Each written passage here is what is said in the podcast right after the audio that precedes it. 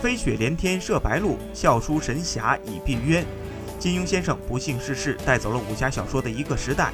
可能很少有人知道，金庸的围棋水平在香港围棋业余选手中堪称一流。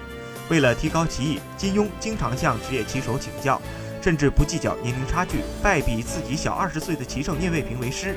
没想到，金庸真的就像他在小说里描写的那样，行大礼，三叩九拜，举行拜师仪式。聂卫平比金庸小二十岁，不敢受此大礼。在金庸的坚持下，聂卫平不得不收下金庸这个徒弟。金庸也成为聂卫平弟子中年龄最大的一个。